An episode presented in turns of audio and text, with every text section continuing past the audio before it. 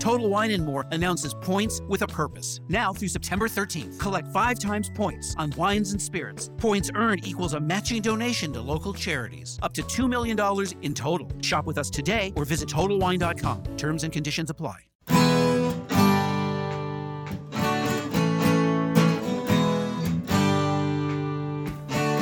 Bem-vindo a mais um podcast do Senhor Tanquinho. Eu sou o Guilherme. E eu sou o Rony. E aqui a nossa missão é deixar você no controle do seu corpo.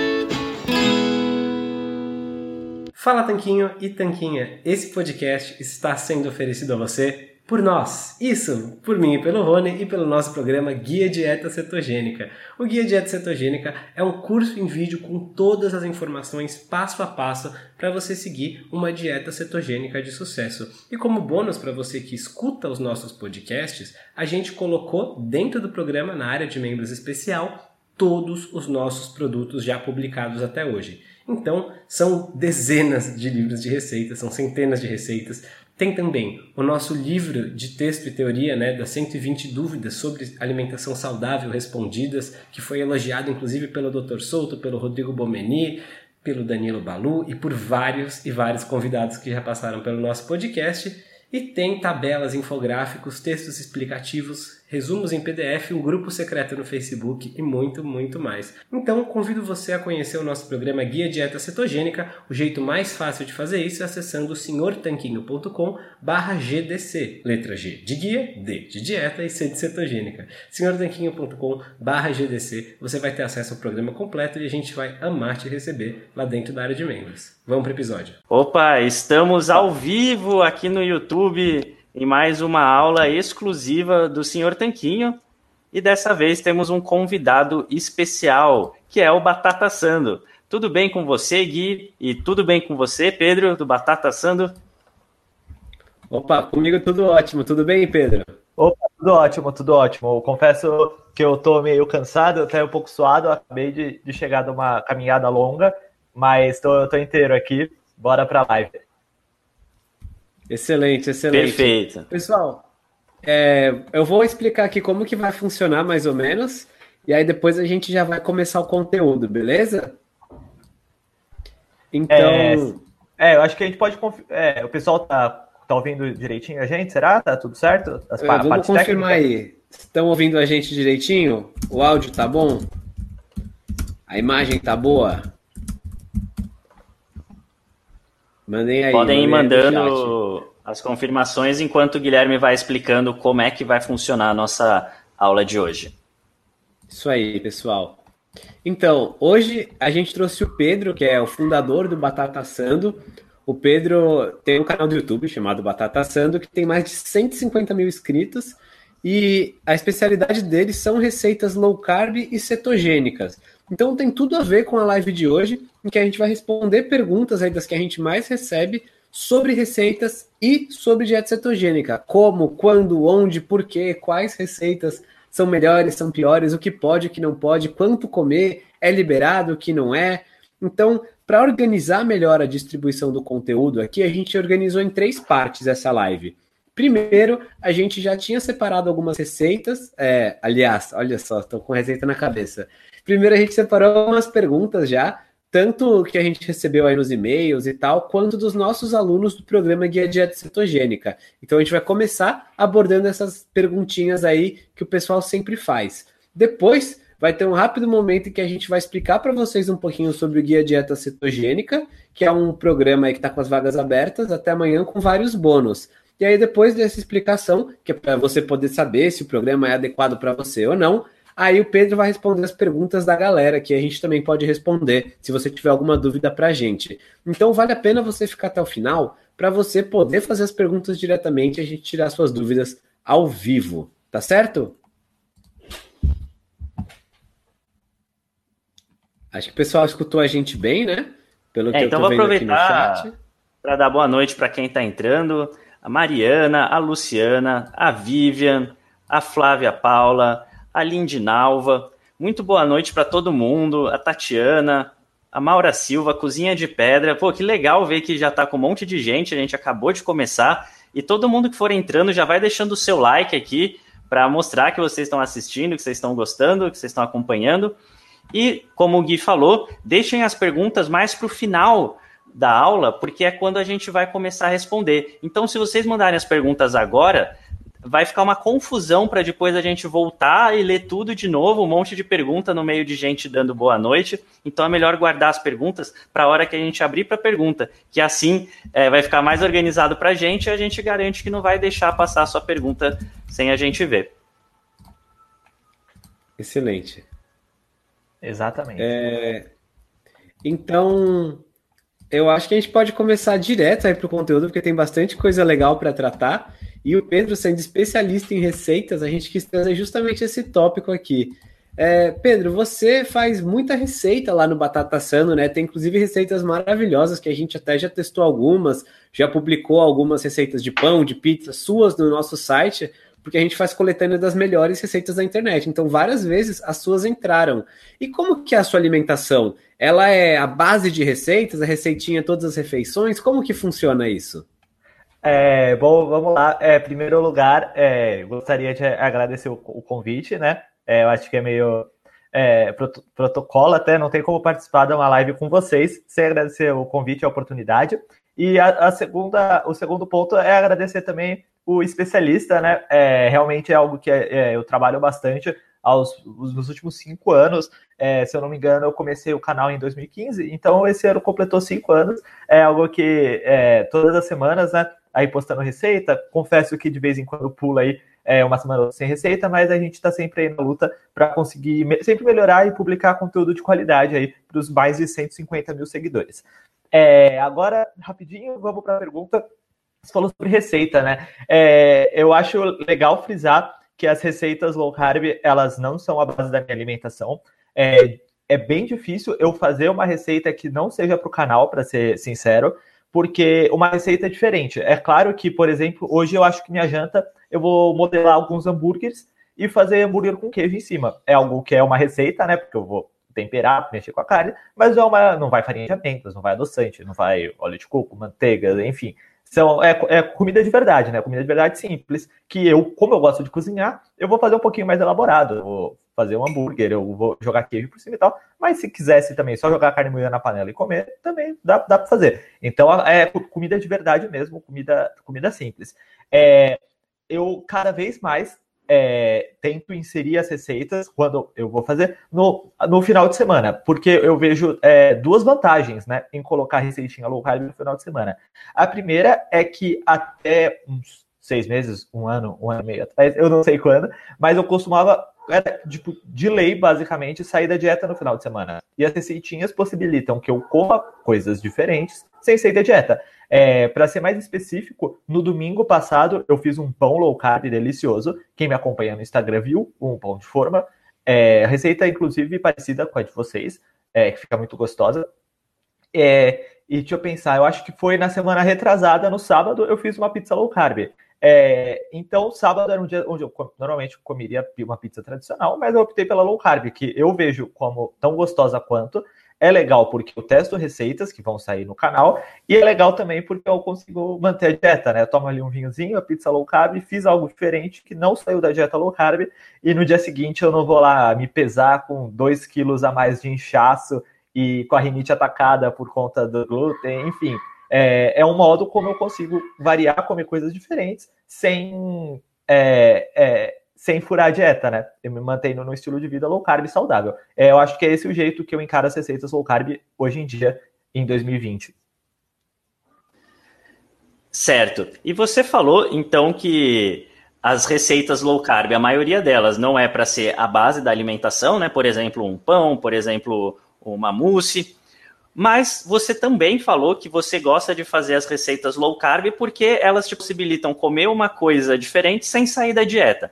Então, é, são duas perguntas, na verdade. Qual a vantagem das receitas low carb e qual a desvantagem das receitas low carb? Ou seja, por que, que elas não devem ser a base da alimentação e por que, que elas são melhores que as receitas tradicionais de pão, de mousse, de, de doces, enfim, de pizza. É, é, ah, vamos lá. É, agora, nessa última fala minha, eu esqueci até que ontem eu gravei vídeo para o canal.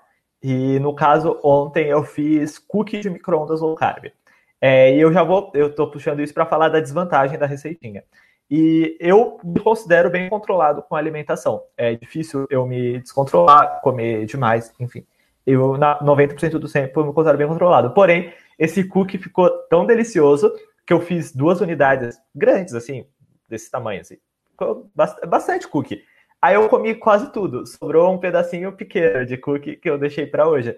É, então, essa eu acho que é uma desvantagem, que se você faz uma receita low carb sozinho, que no, no caso eu moro sozinho, então não tinha ninguém para dividir comigo, é, eu fiz para o canal, mas deu tão certo, ficou tão boa, que eu não consegui me segurar e, e comi bastante. É, eu não fiquei muito com peso na consciência, tanto por ser low carb, quanto porque é, eu estou conseguindo, nesses dias de quarentena, me manter na dieta muito direitinho, para mim não está sendo um problema.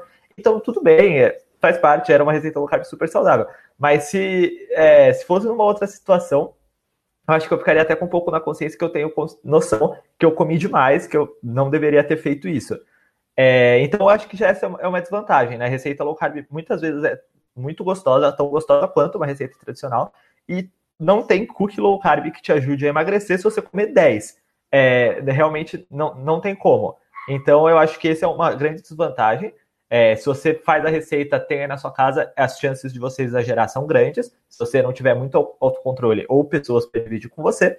É, e agora, nas vantagens, né? É, eu acho que a gente pode citar: se eu tivesse comido essa quantidade de cookie tradicional, eu com certeza hoje ia ter pesado bem mais pesada na balança, eu ia estar tá com a rinite bem mais atacada e provavelmente eu ia até ter passado mal, porque faz tanto tempo que eu não como uma grande quantidade de carboidrato assim, que ia, ia, ter me feito mal. Sem contar os prejuízos para a saúde, né? Porque esse cookie que eu falei né, era um cookie sem açúcar, sem glúten, sem, sem, nada. E um cookie tradicional seria o industrializado, com conservantes, cheio de farinha, gordura hidrogenada, açúcar.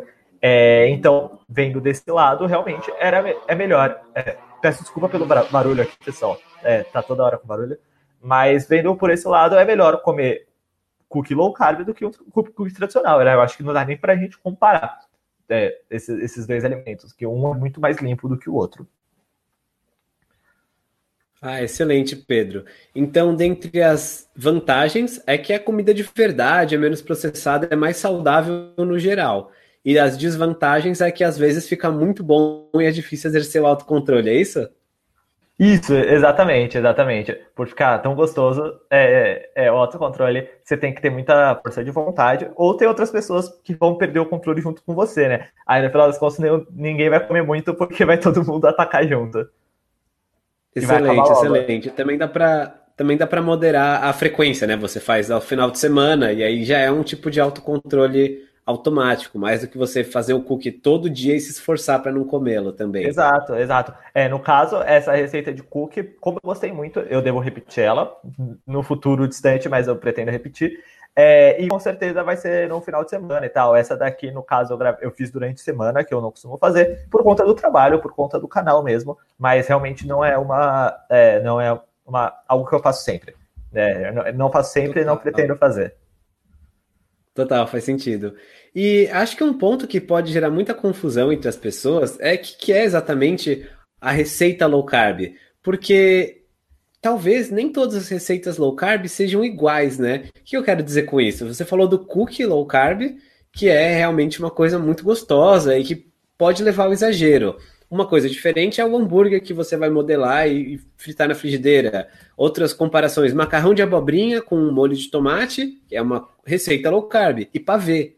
É, uhum. omelete de forno que leva ovo e carne moída de recheio, por exemplo, e leite condensado low carb. Então, a pessoa que, por exemplo, vê o seu livro de receitas ou vê os nossos livros de receita, ela vê se todas essas receitas juntas, assim, como que ela pode saber quais que são mais liberados e quais que ela tem que exercer mais moderação? Ah, é, eu, eu acho que um bom, é, um bom primeiro passo, assim, é, eu acho que vocês têm um podcast até é muito interessante falando sobre isso, que é a questão da, da do fornecimento de proteína que vai ter numa, numa receita.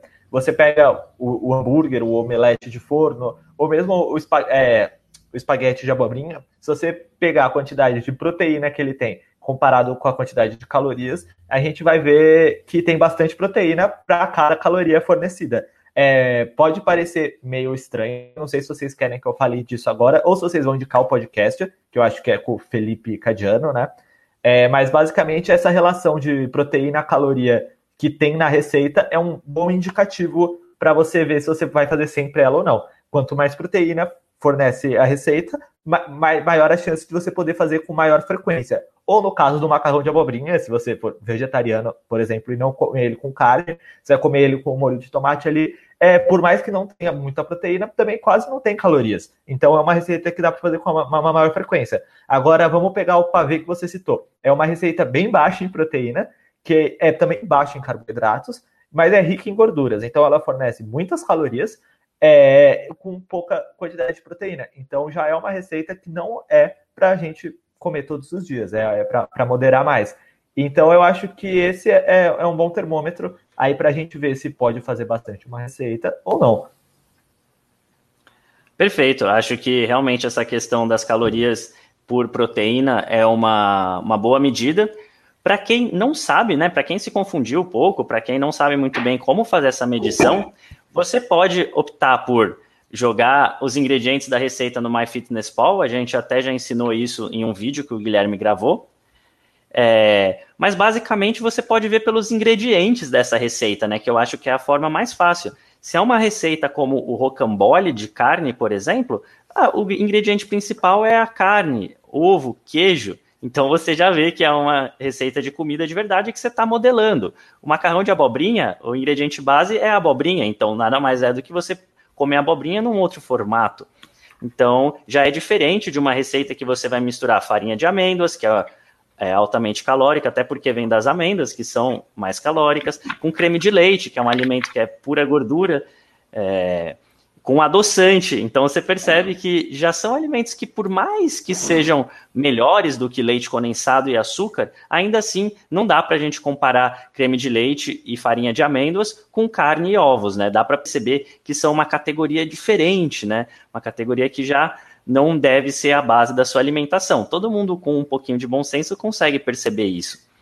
E é. então é, deixa só para interromper. É, eu claro, acho que claro. a, a, questão da, da, das proteínas é uma regrinha prática bem legal, que dá para a gente usar, é, dá para a gente usar na, na, dúvida, a gente usa a regra da proteína. Mas também, é, na verdade, pra, daria para a gente falar dos micronutrientes, da saciedade, enfim, dá para ir para vários outros pontos. É que eu acho que a regra da proteína é fácil, porque a gente consegue ter uma noção fácil dos alimentos que são ricos em proteínas e dos alimentos que não são, né? Basicamente, carnes, ovos, peixes é, são os alimentos mais ricos em proteínas, então é algo fácil de pensar se dá para comer a receita ou não. Mas também dá, é, a saciedade, por exemplo, um pavê low carb não dá saciedade nenhuma, pelo menos não para mim.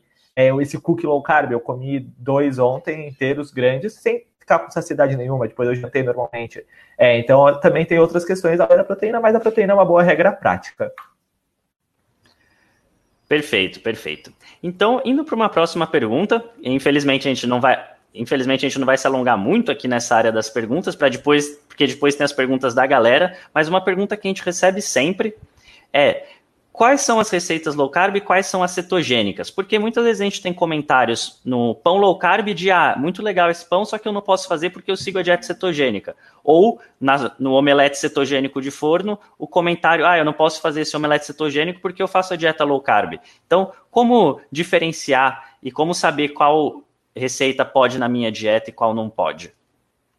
É, bom, é, é, é uma ótima questão. É, eu, vou, eu vou começar a falando primeiramente que eu, todas as receitas que eu conheço do meu canal e do canal de vocês, que a gente só chama de low carb, por exemplo, é, se encaixam numa dieta cetogênica. Por quê? Porque, é, como provavelmente os seguidores de vocês já devem saber, que vocês falam bastante disso, é, uma dieta cetogênica nada mais é do que uma dieta low carb, baixa em carboidratos, mais restrita. Logo, é uma receita que verdadeiramente é low carb, é bem baixa em carboidratos, ela vai encaixar na dieta cetogênica. Né? Então, eu acho que todas as nossas receitas low carb é, entram na dieta low carb e na dieta cetogênica, porque elas são bem baixas em carboidratos, quase zero. É, eu acho que pode gerar, às vezes, confusão nas pessoas, porque é, a pessoa, às vezes, não, não começou a dieta, tá no Instagram vendo, tá procurando no Facebook, e acaba encontrando receita dita low carb com é, leite em pó, é, com aveia, é, com açúcar demerara. Enfim, e talvez essas receitas comparadas à versão tradicional até tenham um pouco menos de carboidrato. Mas é claro que uma receita com açúcar demerara e aveia não vai entrar numa dieta low carb bem feita e muito menos numa dieta cetogênica. Então, talvez isso gere um pouco confusão nas pessoas. Mas toda receita verdadeiramente low carb, como eu posso dizer que eu faço e vocês também fazem, é, se encaixam na dieta cetogênica sim e não precisa ter medo. Eu acho que essa dúvida vem desses dois pontos, tanto da pessoa ainda não estar tá familiarizada com os termos, não conhecer ao certo, quanto de ter muita gente espalhando receita aí sem saber o que está falando. Ah, perfeito, Pedro. Acho que é bem importante porque muita gente às vezes não sabe ainda identificar os, os próprios ingredientes, né? Então você mencionou leite em pó, mas as pessoas falam: ah, leite em pó pode? Não. Ah, mas e o leite em pó desnatado? Também não. É, ah, mas e você usar tâmaras para adoçar ou mel no lugar do açúcar demerara, porque não tem açúcar no nome? E acho que por ter tantas páginas assim, que não tem esse compromisso com a dieta low carb exatamente, né? Não sei muito bem por que, que difundem assim, não sei se é, é ignorância, se é má fé, enfim. É que é importante as pessoas que estão começando terem fontes confiáveis para seguir. Por isso que a gente indica é, nosso, nossos vídeos, que a gente faz com muita seriedade, os seus também, o seu canal, os seus livros, porque dá para as pessoas aprenderem o jeito certo de fazer. E infelizmente não tem tantas, tantas pessoas. Assim, no mundo de gente que fala sobre low carb e cetogênica, infelizmente a maioria não, não leva tão a sério esses assuntos, né? É, é verdade. É, é, eu lembro até que, que quando começou é, o movimento da ABLC, da Associação Brasileira Low Carb, eles queriam fazer tipo um negócio tipo, para os alimentos e tal, tipo, ah, sim, isso é low carb, isso não é. Por, é, é, eu acho que ia ser legal, principalmente também por pessoas que fazem alimentação por problemas, né? Às vezes a pessoa realmente não pode comer um alimento que vai ali dar um pico de glicemia nela, é uma pessoa diabética. É, então é algo muito sério, que às vezes as pessoas compartilham receitas de low carb por aí, aí a pessoa foi na, no médico que passou a dieta low carb para ela controlar a, a, glicose no sangue, aí ela fala, bom, eu estou fazendo dieta low carb, essa receita é low carb, vai lá e se entope de, de aveia e, e, e mel. Aí vai lá e fala, pô, mas essa dieta low carb não funciona, né? Mas o problema não é a dieta low carb, sim que as fontes dela é, de informação, infelizmente, não estão sendo é, muito honestas aí, ou pelo menos não se informaram direito. É verdade. Inclusive, nossa amiga Cozinha de Pedra comentou que tem um perfil no Instagram que chama Isto Não É Low Carb, que a gente segue, que indica algumas receitas que se dizem low carb, mas que não são. Ou seja, como vocês falaram, né? Receitas com aveia, farelo de aveia, açúcar demerara, mel, tâmara é, e tantas outras coisas que as pessoas usam e só querem usar o nome, o rótulo low carb, para atrair like, né? Pra, porque sabem que é uma coisa que está mais em voga no momento. É, é... é inclusive a, a doutora Janaína, né, que vocês têm, têm o podcast também, ela tem um trabalho muito legal no Instagram, Teve um tempo, acho que ela parou, mas teve um tempo, uns bons meses, que ela ia atrás de várias dessas páginas aí que você falou que posta receita low carb, dizem que é low carb, mas não é. Tirava print e, e malhava a pessoa, falava, ah, isso é má fé, isso não pode, isso é um perigo. É, eu, isso era bem bacana, assim, eu apoiava bastante que ela fizesse isso, porque realmente tem que abrir os olhos das pessoas. Quem sabe, tem informação, tem que mostrar para as pessoas que às vezes não sabem, estão perdidas, é, o que é low carb e o que realmente não é. É, até porque, como você bem falou, é, acaba sendo meio que uma responsabilidade, né? Porque uma pessoa que às vezes está fazendo low carb por questões de saúde, como diabetes, por exemplo, acaba fazendo uma receita dessas e aí pode ter um pico de insulina que ela não estava esperando e pode dar problema para ela. E isso vem porque uma pessoa é, com nenhum comprometimento coloca lá o nome de low carb ou de cetogênica numa receita. Bom, mas é, vamos para a próxima perguntinha aí que também já apareceu aqui no chat, mas vamos continuar nosso roteirinho. Com que frequência é, você acha que as receitas low carb podem ser ingeridas e em qual quantidade? É, é, é vamos lá. Eu, é, receitas assim, eu, eu, vou entender que você falou tipo do pavê e do cookie, né? Não do caso do hambúrguer. É, eu acho que acho que é legal falar do, dessas outras mais basiconas aí que a gente mencionou primeiro, né? O macarrão de abobrinha e tal, que você já mencionou que são mais liberadas, mas acho que é legal a gente separar nelas. Aí no outro extremo tem o pavê e o cookie, no meio acho que tem coisas como pizza low carb, pãozinho low carb, umas ah. coisas que seriam intermediárias. Ah, ótima divisão, ótima divisão. É, as primeiras, como eu citei, eu, eu vejo como bem, bem, liberais, né? Um hambúrguer, um omelete de forno, é, a, a, a, a abobrinha. Tem uma receita bem bacana que você corta as berinjelas em rodelas de mais ou menos um dedo e coloca no forno com um pouquinho de queijo e molho de tomate em cima, então fica tipo pizzinhas. São ótimo, é, é um ótimo acompanhamento, então são ótimas receitas com bastante nutriente, às vezes bastante proteína, fibra, é, que vão trazer saciedade. É, então são receitas que se você tiver tempo, disponibilidade, vontade de fazer, quiser fazer diariamente, eu, eu acho que não vai atrapalhar em nada, né? Eu acho que dificilmente vai atrapalhar alguma coisa. É, até porque se você não estiver comendo a, a, berinjela, por exemplo, é feita no forno com queijo, você vai estar tá fazendo a berinjela na panela e jogando um pouco de queijo ralado por cima. Então dá na mesma. É só mudar o jeito de fazer para deixar a dieta mais atrativa, né? Porque não tem como seguir também o estilo de vida que você não gosta e achar ruim o tempo todo. É, bom, agora indo para o outro extremo, eu acho que receitas mais, digamos que, lariquentas, é, receitas muito gostosas, muito é, cheias de gordura, é, realmente é o tipo de coisa que não dá para comer todo dia, e dependendo de quanto você consegue segurar, eu diria até que não dá para comer toda semana, porque se você fizer um pavê low carb e comer metade dele, metade de uma forma, uma vez por semana, é, eu acho que vai ser difícil ter algum resultado de emagrecimento. É, realmente, aí varia também do seu controle, se você consegue comer um pedacinho, talvez dê para comer toda semana. É, aí depende também do, do, perfil de cada pessoa. É, e voltando para o meio, aí para a questão da pizza low carb, para a questão do, do, pãozinho low carb, eu acho bem legal você ver também é, aonde você está e aonde você quer chegar. Por exemplo, uma pessoa que está acostumada com jejum intermitente pela manhã, ela não come nada.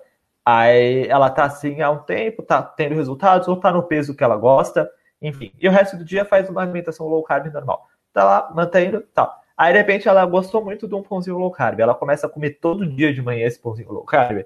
Talvez isso prejudique os resultados dela, porque ela já estava num ponto muito bom, né? Um ponto excelente. É, e ela talvez tenha sido um retrocesso.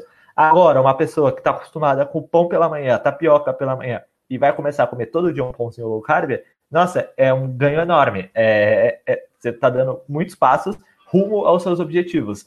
Então, aí eu, eu vejo muito mais como uma opção para o dia a dia. É, para o período de adaptação mesmo, né? Eu gosto bastante de falar que as receitas muitas vezes são ferramentas para te levar rumo aos seus objetivos. É, então, elas são ferramentas para te ajudar, para tornar o processo mais prazeroso, mais agradável e, consequentemente, para te deixar mais tempo nele. Porque, como eu falei, não tem como você fazer algo que você odeia todos os dias. Então, as receitas são ferramentas aí para te ajudar nisso. E eu acho que é aí que entra a receita do pão, entra, por exemplo, a receita de uma pizza de frigideira. Nossa, é, é delicioso chegar à noite, é, fazer uma receita de pizza de frigideira em cinco minutos, rechear com um pouquinho de molho de tomate, às vezes um atum para colocar mais proteína no, na, na, pizza, é, queijo. E, então você rapidinho aí fez uma receita low carb. Talvez fosse melhor você comer um bife de fígado acebolado. Talvez. Porém, é muito melhor essa pizza de frigideira para você variar na dieta do que você ir lá e pedir do iFood uma pizza inteira. Por, por, mais que você coma um ou dois pedaços, é muito pior do que uma pizza low carb. Então eu, eu vejo, eu vejo assim essas receitas. Eu acho que é, depende muito de onde a pessoa está. Excelente, excelente. E para a questão da quantidade, Pedro, eu sei que muitas pessoas têm dificuldade de, de, de, parar uma, alguma coisa no meio, né? Então, se a pessoa fizer dois cookies, ela vai comer os dois. Se ela fizer um pão de frigideira, ela vai comer o pão. E tudo bem, porque é um pão é uma unidade, mas se ela fizer uma receita grande, ela vai comer tudo. Como que pode fazer para ela acertar essa quantidade? Ela deve comer outra coisa junto com a receita? Ela deve fazer porções menores? Quais são boas ideias nesse sentido? É, bom, é, eu, eu assim, eu, eu, eu, eu sei que para fazer as refeições mesmo, almoço e janta, eu tenho bastante apetite. Então, é, é, quando eu vou vamos voltar para pizza de frigideira, eu vou jantar pizza de frigideira no, num sábado, por exemplo. Mesmo sendo um sábado, é, talvez uma pizza de frigideira não, não me satisfaça. E, e eu, duas já é, talvez seja demais. Aí eu pego antes ou durante, faço um belo omelete, lá como uma pizza junto com o omelete, que vai ajudar nessa cidade. A pizza eu vou comer algo diferente. E então eu estou unindo a, a, as duas coisas, porque eu sei que eu tenho bastante fome. É, então, é, a pergunta é qual que era, desculpa. Eu, eu... Como que o pessoal faz para moderar as quantidades das receitas, né, para não exagerar nelas? Então, é, então, aí no caso foi essa a dica do omelete foi para não exagerar. Aí o que você falou da, é, da pessoa é, não, não conseguir parar no meio, aí realmente eu acho que é questão de fazer uma porção menor mesmo. É, tanto de você pegar uma receita que leva quatro ovos e outros ingredientes, fazer, por exemplo, com um ovo e dividir os outros ingredientes por quatro, dificilmente isso não vai dar certo. Tem algumas receitas que não dá por conta de alguns outros ingredientes, mas na maioria das vezes dá. Então, se você sabe que você não consegue parar de comer, é melhor fazer isso. Divide a receita, é, fraciona. Ou mesmo receitas de micro-ondas. É, eu soltei no canal no mês passado uma receita de bolo de cenoura de micro-ondas. É, teve gente falando que não valia a pena sujar o liquidificador para fazer um bolinho pequeno. E é algo que eu até entendo, porque realmente a receita dava um, um bolinho pequeno. Porém, para quem não sabe se controlar, quer comer um bolinho de cenoura e tá na dieta low carb, eu achei uma ótima opção porque ele fica realmente bem parecido com o bolo de cenoura e é certeza que se você fez ele, lavou a louça e vai comer, você não vai fazer outro, porque você vai ter que te dar liquidificador de novo, vai ter que fazer tudo de novo. É, então é algo que é, naturalmente se regula, né? Você, mesmo que você tenha dificuldades de regular as quantidades, é, você vai conseguir. E ainda nesse ponto, voltando, você não vai querer ter esse trabalho todos os dias. Então, vai ser difícil que você faça muitas vezes essa receita. É, então, também já ajuda que você faça é, excepcionalmente. Eu acho que essas são estratégias externas, né? Você coloca o ambiente para te ajudar a não exagerar. Aí tem sempre as estratégias internas, que é no caso, ah, você não quer comer um doce, você vai lá, escova os dentes, é, vai lá, toma uma taça de vinho, enfim. Aí essas são as estratégias de você com você mesmo. Mas é, essas foram dicas para moderar usando o ambiente ao seu favor. Legal, boas dicas internas e externas. E também é, uma outra dica, bom, vai contra o que a gente estava falando, é usar o mixer, né? Muito mais prático que usar o liquidificador. É, não querendo incentivar ninguém a fazer todo dia a receita. É que eu, eu não tenho mixer e pretendo continuar assim. E, e, a questão de valer a pena ou não é bem relativo, né? Às vezes, para a pessoa, vale mais a pena fazer uma porção pequena do que va vale a pena fazer uma porção grande que ela vai ter que ficar evitando ou comer tudo de uma vez e depois ficar se culpando. Então, é, acho que. É, exato. É, tem, tem que ver qual que é o seu objetivo. Se o seu objetivo é economizar tempo, realmente, talvez seja melhor você fazer um monte de uma vez. Mas se o seu objetivo é emagrecer, talvez não. Então, tem que ver o que, que você quer, né? Vale a pena é relativo. Eu também queria aproveitar para dar boa noite para o pessoal da comunidade Tanquinho, que está entrando aqui em peso. Já temos a Vera, a Karen, uh, o Francisco, a Paula. Muito obrigado, gente, por estarem aqui. E muito boa noite para todo mundo que está chegando ainda. Como eu acabei de escrever no chat, daqui a pouco a gente vai responder as perguntas, então guardem elas, logo menos responderemos. E partindo para mais uma questão. Uh, é, só queria dizer que eu gostei sim, do que o Pedro falou no final, que se você, se a sua maior prioridade realmente é economizar tempo e, e não lavar louça e tal, talvez mais fácil seja você fazer só bife com ovo frito, usar só uma frigideira, né? É, ou comer uma salada que já venha lavada, pronta, e tudo bem também. Não, não tá errado fazer dieta assim. Comprar um, um atum em lata e comer pronto, assim, não dá errado. Só que se você quer outras variedades, outros sabores, aí você vai ter que fazer as receitas, dá um pouco mais de trabalho. Tudo bem também. Se você quer é, justamente comer as receitas e saudáveis, mas em porções pequenas, você vai ter que lavar mais louça por quantidade de comida. E são trocas que a gente faz. E não tem uma fórmula que seja certa para todo mundo. E assim como mesmo essas fórmulas diferentes servem para a mesma pessoa, para cada um de nós, em momentos diferentes. No final de semana o Pedro falou que tem mais tempo, tá mais afim de fazer uma coisa diferente. Já no dia a dia ele topa fazer o omelete e comer aquilo mesmo, porque é a prioridade dele naquele momento. Então é interessante notar que na low carb, na cetogênica, não tem uma resposta fechada do que é o certo e o que é errado em termos de comportamento. A gente tem os alimentos melhores para emagrecer, tem alimentos mais saudáveis, escolhas melhores, mas não tem uma regra universal, você que é o que todo mundo tem que fazer. E é por isso que a gente acha interessante você aprender a pensar na sua alimentação dessa maneira mais livre, mais independente. É, é, é bem, bem, interessante isso que você falou. É, e cada, cada, hora, cada hora uma estratégia serve melhor para a gente. É, é, tanto que eu, eu já, já fiz a alimentação carnívora, por exemplo. Eu já faz, faz tempo. Eu tentei uma semaninha. E, eu, eu, eu achei legal tal. Mas o que pega é que eu gosto bastante de cozinhar. Aí eu já comecei a pensar também, ah, vou fazer um quindim carnívoro com manteiga. Eu, ah, isso daí, é, eu tô deturpando a, a dieta que é para ser algo super simples, né? É, então pega, realmente, eu acho que não é algo que encaixa para mim. Mas varia de pessoa para pessoa. Posso que tem gente que odeia a cozinha e vai mesmo preferir fritar bife duas vezes por semana e comer isso o tempo todo. Mas cada um é cada um. É, e a, e a sua motivação para começar o canal teve a ver com alguma coisa que a gente falou aqui até agora? Ou foi apenas a vontade de fazer coisas diferentes e expor na internet? Ah, bom, para falar a verdade, tem tanto tempo já que eu faço que eu não lembro exatamente o que me motivou a começar. Mas eu lembro que é, na época eu estava consumindo muito YouTube e ao mesmo tempo que eu estava consumindo muitas coisas de receita, principalmente no YouTube, nada era de nada que eu assistia estava de acordo com os meus objetivos, que na época era perder peso. É, então eu, eu, comecei a pensar, pô, não tem nada aqui falando de, de, de, alimentação. E, inclusive, eu acho que não é porque eu não encontrava, não. Em 2014, 2015, não, realmente acho que nem tinha receita low carb no YouTube. Se tinha, alguém manda aí, mas acho que não tinha, não. É, então eu falei, bom, tô fazendo dieta, tô assistindo muitos vídeos, tô com vontade de fazer algo. E eu tô vendo que não tem isso, pô, isso daqui pode ser legal tanto para eu ajudar as pessoas, porque não tem nada do tipo, quanto para difundir mais esse estilo de vida que estava dando certo para mim na época, é, quanto também para eu, eu começar algo que eu queria, que era um canal no YouTube. Então eu, eu juntei tudo e acabou dando certo, né? Foi, coincidiu aí o, esses fatores.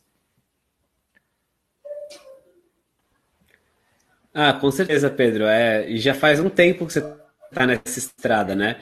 Então, eu queria fazer uma última pergunta aqui que a gente separou para você e depois a gente pode abrir para o pessoal que está no chat com a gente. É, a minha pergunta é assim: se você fosse começar uma alimentação cetogênica agora, que dica você daria para quem está começando agora? Ou que dica você gostaria de, de ter ouvido quando você começou a cetogênica cinco anos atrás? É, é eu, eu acho que uma, uma dica para quando a pessoa não está acostumada com os alimentos, não sabe ao certo os alimentos que pode e que não pode comer, não tem noção de quantidade de carboidrato nos alimentos, tipo, ela não sabe nada e às vezes nem quer saber, nem todo mundo se interessa por isso, não é obrigação de ninguém. Então, é, dica é pense o mínimo possível nas comidas e coma, às vezes, muito da mesma coisa. É, querendo ou não, comendo é, sem tanta variedade, sem buscar tanta variedade, tendo sempre ali uma boa opção de proteína e um bom vegetal, ali uma berinjela, abobrinha, uma salada de folhas, um tomate, enfim, não, não variando muito disso, ovos, bacon, é, você com certeza vai estar no caminho certo. É, então é mais questão de psico, psicológica mesmo, porque você sabe o que você tem que fazer, comer proteínas, alguns legumes, umas saladas, se você gostar, ovo, e, e é isso. É, essa é a chave do sucesso. Aí é você com você mesmo se moldar para isso. Mas quem está começando e quer ter resultado rápido, sem ficar quebrando a cabeça e perdendo horas pesquisando e decorando tabela nutricional, vai no básico porque é o que funciona mais rápido e com menos esforço. Tanto esforço de estudo quanto esforço de pensar em combinação, pensar em receita. É, realmente são coisas que é para quem tem um pouco mais de tempo ou, ou interesse, saco, enfim, não é para todo mundo. Então o jeito mais fácil é indo no simples. Excelente, Pedro. E é muito legal porque eu acho que a gente tocou nesse tema algumas vezes aqui durante a, apresentação, né? Que é o tema de a pessoa se conhecer, saber que às vezes tem que ter o simples e às vezes ela pode sair do simples e ir para uma coisa mais refinada, para uma receita, para sair da rotina. E a gente queria deixar claro aqui para o pessoal, primeiro agradecer todo mundo que está aqui, a gente já vai abrir para as perguntas e depois explicar como que vai funcionar essa dinâmica aqui. Na verdade, a gente vai abrir para as perguntas de vocês aqui no chat, então fica até o final, deixa o, o gostei aqui no vídeo para ele continuar sendo distribuído pelo YouTube. E depois essa live vai ficar no ar aqui alguns dias para você poder ver e rever algumas vezes. E depois vai ficar salvo apenas na área de membros VIP dos alunos do Guia Dieta Cetogênica. O Guia Dieta Cetogênica é o nosso programa completo de dieta cetogênica e lá você vai poder ver essa aula quantas vezes você quiser, além de várias outras aulas VIP com especialistas, tem nutricionista, treinador, coach, tem muitos especialistas, cada um endereçando uma parte importante do processo de emagrecimento e de manutenção, porque a gente não quer só emagrecer com a cetogênica, a gente quer transformar em um estilo de vida para poder manter a vida toda. É isso que esse programa vai fazer por você. O programa é orientado na forma de aulas curtas, aí de 10, 15 minutinhos, elas são rápidas para você ver já poder botar em prática e começa com um desafio de 30 dias. Aí você emagrece, já começa emagrecendo nas primeiras semanas e aí você, começando a emagrecer, fica motivado e vai aprendendo com o programa como que transforma no estilo de vida. Tem link para ele aqui na descrição desse vídeo. Vai ser um prazer receber você lá. E a gente também está disponibilizando centenas de receitas para combinar com o assunto da live, além de vários bônus, planilhas, materiais, tabelas, grupo secreto de alunos para a gente poder tirar todas as suas dúvidas e muito mais. Se você acha que isso é interessante para você, clica no link da descrição e faz sua matrícula lá assim que acabar essa transmissão. Por enquanto, fica aqui com a gente, que a gente vai abrir as perguntas de vocês agora. Mais alguma colocação, Rony? Algo que eu esqueci de falar?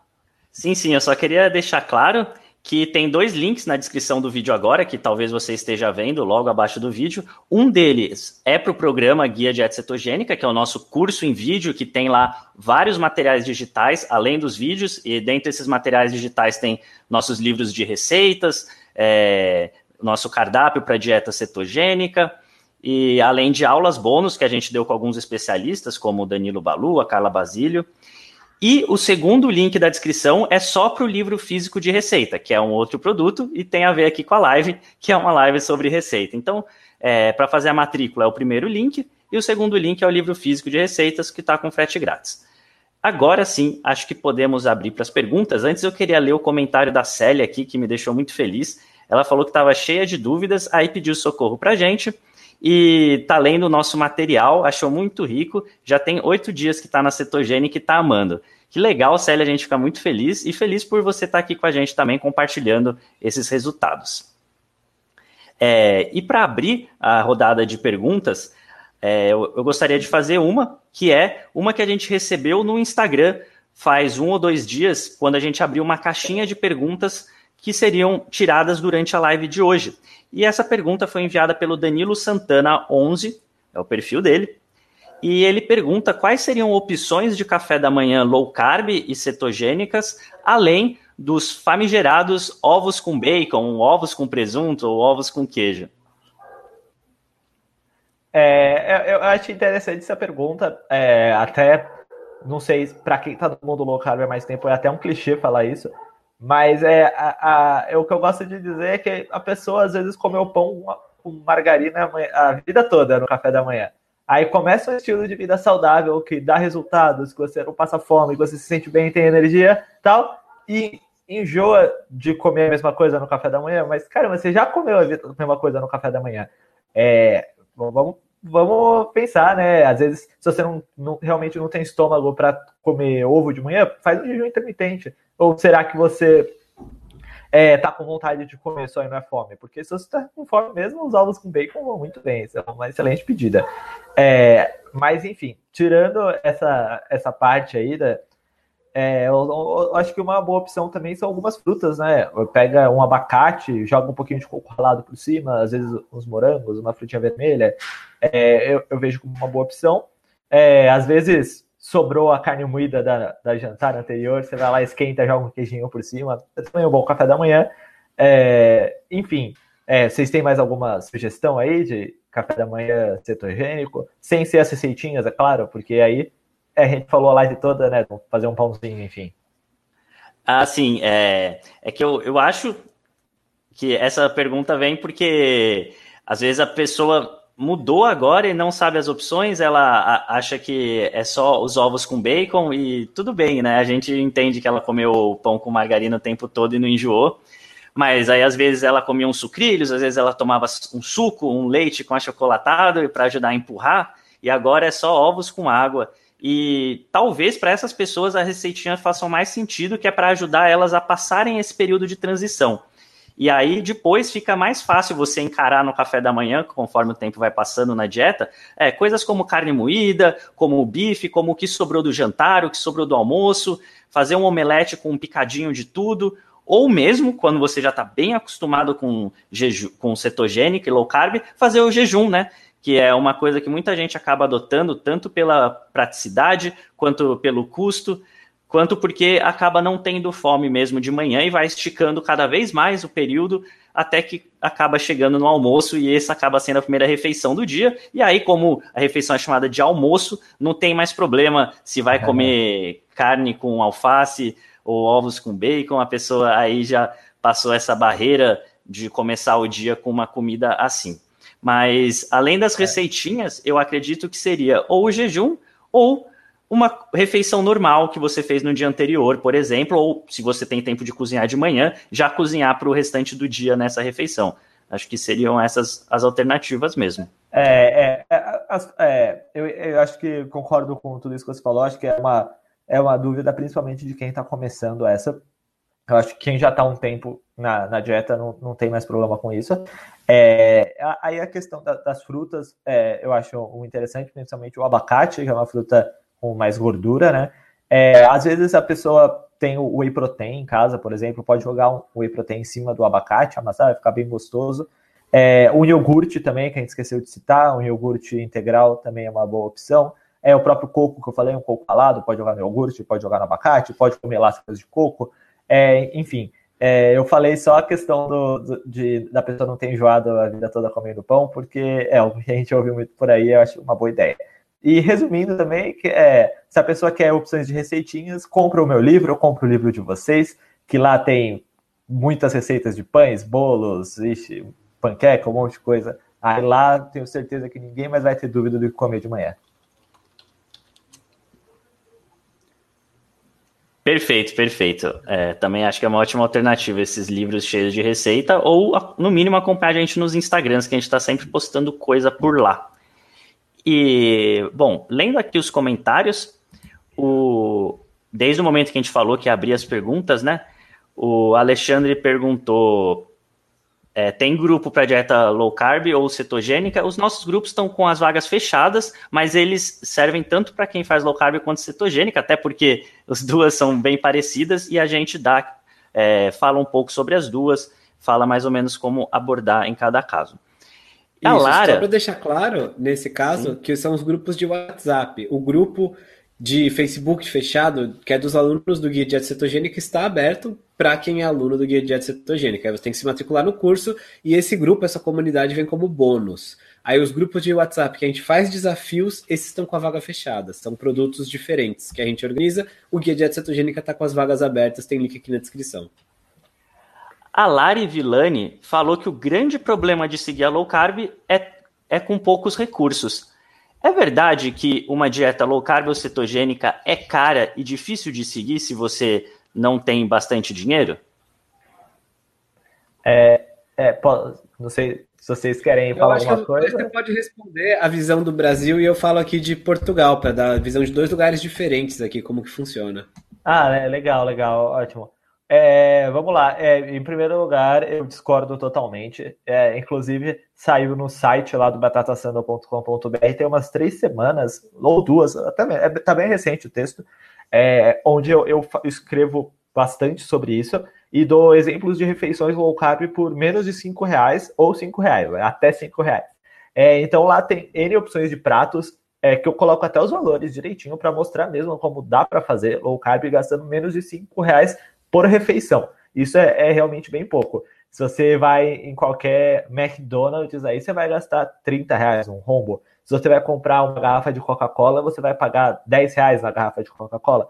Então, realmente, a não ser que a sua dieta seja baseada em arroz, você vai economizar dinheiro é, quando você começar low carb, sim. Mas vamos lá, como fazer pratos low carb tão baratos? É, eu vou, eu vou, eu vou aqui nos itens clássicos. O primeiro são os ovos, é muito barato ovo. É, aqui em São Paulo, eu pago 10 a 12 reais a cartela de 30 ovos, mas eu sei o lugar que tem por 9. Eu não vou lá porque é, é longe da preguiça, mas dá para pagar até 9 reais em 30 ovos. É realmente bastante coisa. É, ao, ao, mesmo tempo que tem açougue aqui, que às vezes na promoção coloca o peito de frango a R$ 9,99, a sobrecoxa de frango a R$ 6, 7 reais. É, é, os cortes de frango são sempre muito baratos. Aí tem as opções de carne de porco, tem lombo, tem bisteca, também é sempre muito barato. Tem carne moída de segunda, que é não tão barato assim, mas vai pegar aí por 16, 17 reais o quilo, também é muito acessível. Então, até agora já são ótimas opções de proteínas que dão muita saciedade, muitos nutrientes por muito pouco preço. Aí vamos lá, é, vegetais. Se você for numa feira livre, né, que mesmo agora, durante o coronavírus, as feiras estão continuando, é, você vai chegar no final da feira comprando vegetais muito baratos. É, às vezes tem aqueles pacotinhos prontos por um real cada pacotinho, e cinquenta, é, ou mesmo comprar por quilo, o quilo da berinjela ali, dois, três reais, três cabeças de brócolis por cinco reais. Então você faz aí a sua compra de carne e de legumes para a semana por 40 reais, não sei, talvez menos, talvez mais, mais ou menos 40 reais. Se você quisesse fazer dieta local barata. Claro, se você quiser comer salmão, tomar vinho e comer caviar, talvez você gaste um pouco mais. Mas isso é uma opção sua. A dieta local pode sim ser barata e na verdade, é, dificilmente ela vai ser muito cara, a não ser que você coma esses itens que eu citei. Mas se você for fazer uma dieta low carb variada, você vai acabar incluindo fígado, ovos, e aí vai acabar abaixando o custo geral da dieta, assim. É, em Portugal, é, eu descobri também que dá para fazer a dieta low carb cara e é barata também. No momento, eu, no, quando eu che, mudei para cá, eu fazia já uma dieta cetogênica, isso faz um ano e meio mais ou menos, e eu usava muito aqueles vegetais congelados. Eles têm uma grande vantagem, que eles são super bons e também são baratos. E não estraga, não tem risco de você perder na geladeira, porque ele está congelado e você descongela só para comer. Um quilo de brócolis saía R$1,40 mais ou menos, congelado já, que dura infinito. É, couve-flor também é nessa faixa, cenoura é mais barato, uma jardineira de legumes é 80 centavos, 90, isso tudo no mercado perto de casa. Aí mesmo na estação, se eu queria comer uma fruta fresca, morango, dava para pagar 1,50 em meio quilo, assim, que é uma caixinha grande de morango. Não é um absurdo de caro, não. E não é mais caro do que as outras frutas, né? Porque a gente tem que comparar uma coisa com a outra. Não adianta comparar com o saco, o quilo do açúcar com o brócolis, porque não tem nada a ver uma coisa com a outra. Não substitui uma coisa pela outra. Aí, quando a gente vai falar de carnes, por exemplo, a carne bovina pode ser cara, sim Agora, de vez em quando tem promoções, já chega para 4,5 euros no quilo da carne de segunda, que é picada, você faz para fazer tipo carne moída. É, é normal pagar 6 euros num tipo de carne para bife. E as opções de carne de porco e de boi são de frango são muito baratas. Já paguei menos de um euro no quilo da asa do, do peru, que é maior que a do frango, tem mais carninha.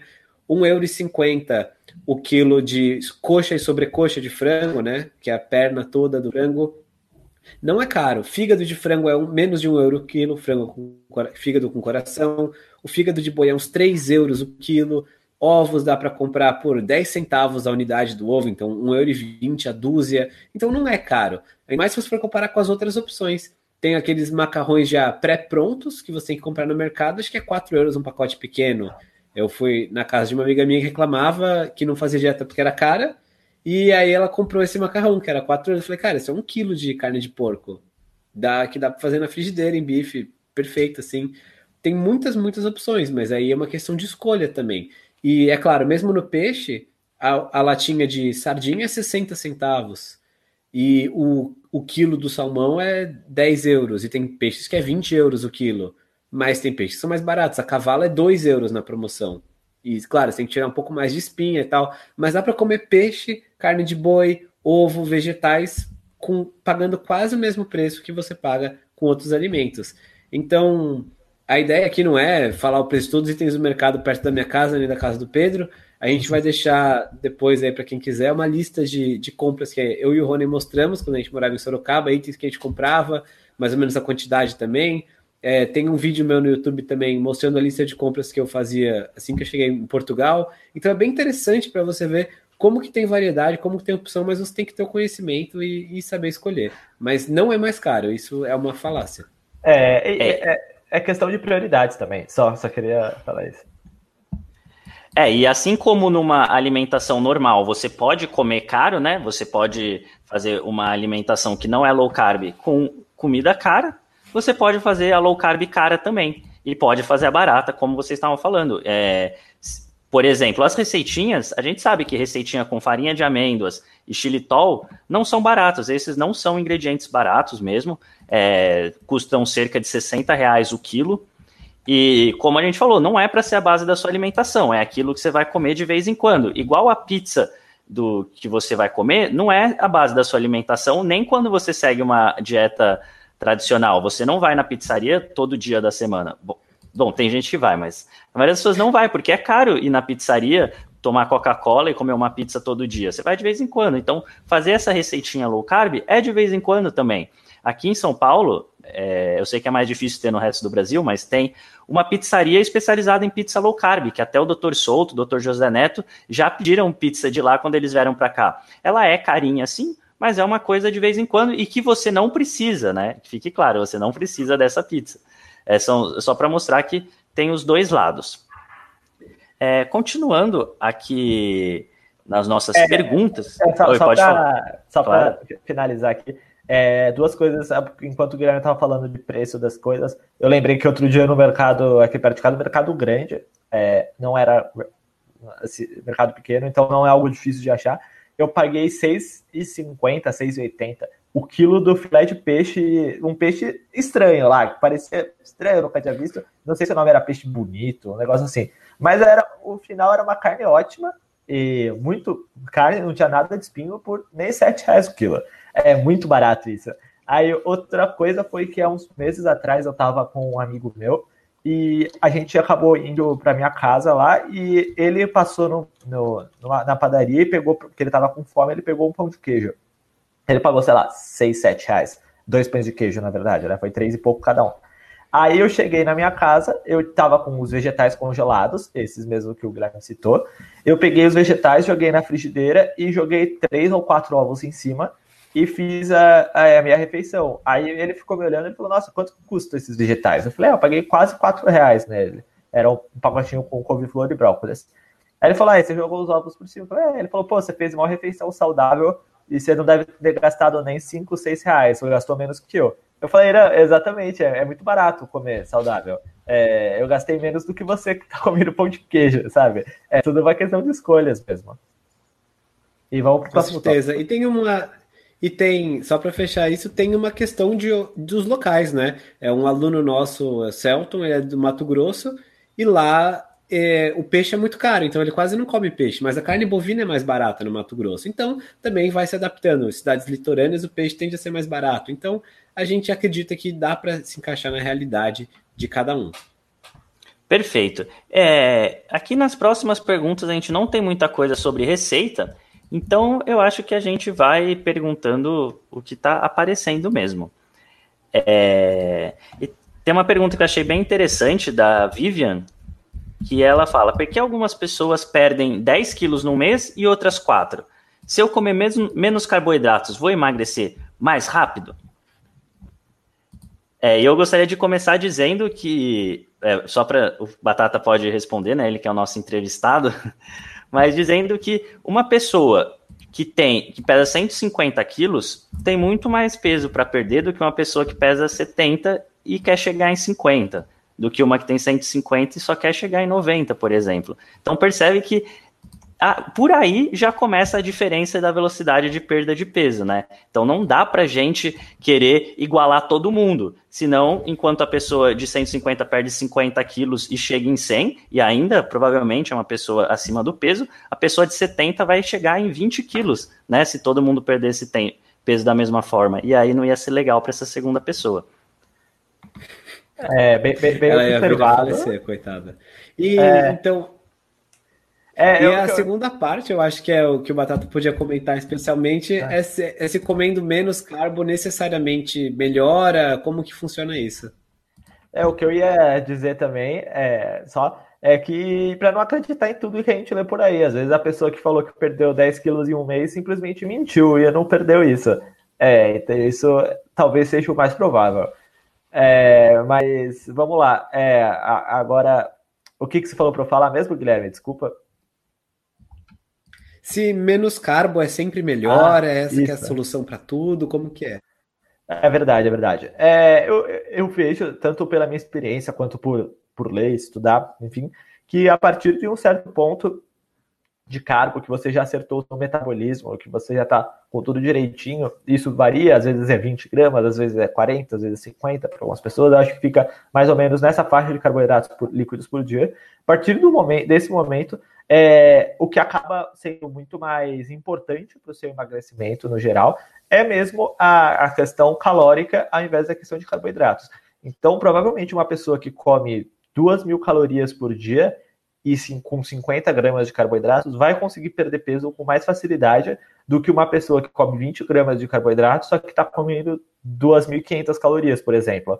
É, então, eu acho que a partir do momento que você já está com uma quantidade de carboidratos baixa e, e tá, tá, tá com o seu metabolismo, seu organismo todo certinho, não adianta só ficar diminuindo o carboidrato é, e sem prestar atenção também nas calorias, que às vezes você não está conseguindo perder peso, porque você está comendo muito mais caloria do que você gasta. Aí realmente, mesmo que na low carb as, as calorias não sejam tão determinantes assim para a gente ficar é, vidrado nelas, elas continuam existindo e o déficit calórico continua sendo necessário. Então eu, eu vejo dessa maneira. Perfeito, eu acho que é por aí mesmo. Com certeza.